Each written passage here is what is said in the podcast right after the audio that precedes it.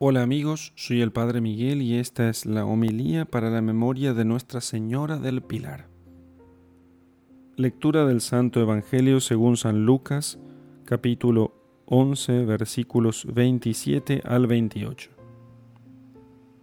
En aquel tiempo, mientras Jesús hablaba a la gente, una de entre el gentío levantó la voz diciendo, Dichoso el vientre que te llevó y los pechos que te criaron.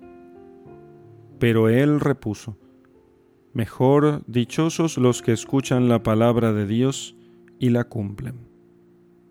Palabra del Señor. Gloria a ti, Señor Jesús. Queridos hermanos, la admirable aparición de la Santísima Virgen en el Pilar de Zaragoza, en España, en la actual España, se refiere, eh, se cuenta esto en un documento antiquísimo del archivo de la Santa Basílica del Pilar con estas palabras.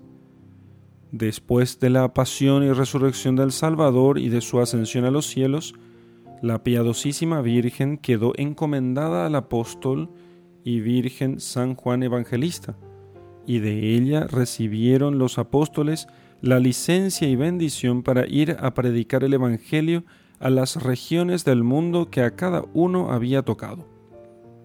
Sigue diciendo el documento, el bienaventurado apóstol Santiago el Mayor, hermano de Juan e hijo del Cebedeo, por revelación del Espíritu Santo, recibió mandamiento de Cristo de venir a las provincias de España, y habiendo besado las manos de la Virgen y pedídole su bendición, ella le dijo, Ve, hijo, cumple el mandamiento de tu Maestro, y por él te ruego que en aquella ciudad de España en que mayor número de hombres conviertas a la fe, edifiques una iglesia a mi memoria, como yo te lo mostraré.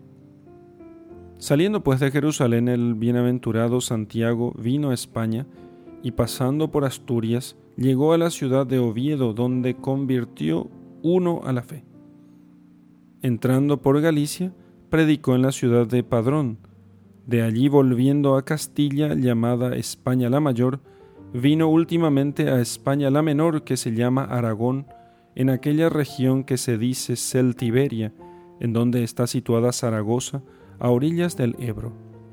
En esta ciudad, habiendo predicado muchos días, convirtió a Jesucristo ocho varones, con los cuales trataba de día del reino de Dios y por la noche salía a la ribera del río para tomar algún descanso y orar, sin ser molestados por los gentiles.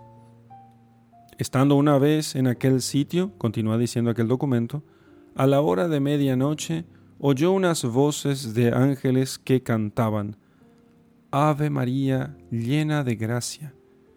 Y postrándose de rodillas, vio a la Virgen Madre de Cristo entre dos coros de millares de ángeles sentada sobre un pilar de mármol, la cual mirándole amorosamente le dijo, He aquí, Santiago, hijo, el lugar donde has de edificar un templo en mi memoria. Mira bien este pilar en que estoy asentada, el cual mi hijo y maestro tuyo le trajo de lo alto por manos de ángeles.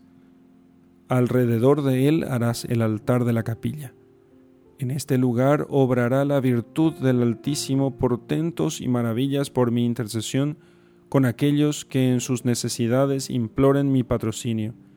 Y en este pilar permanecerá en este sitio hasta el fin del mundo, y nunca faltarán en esta ciudad verdaderos cristianos.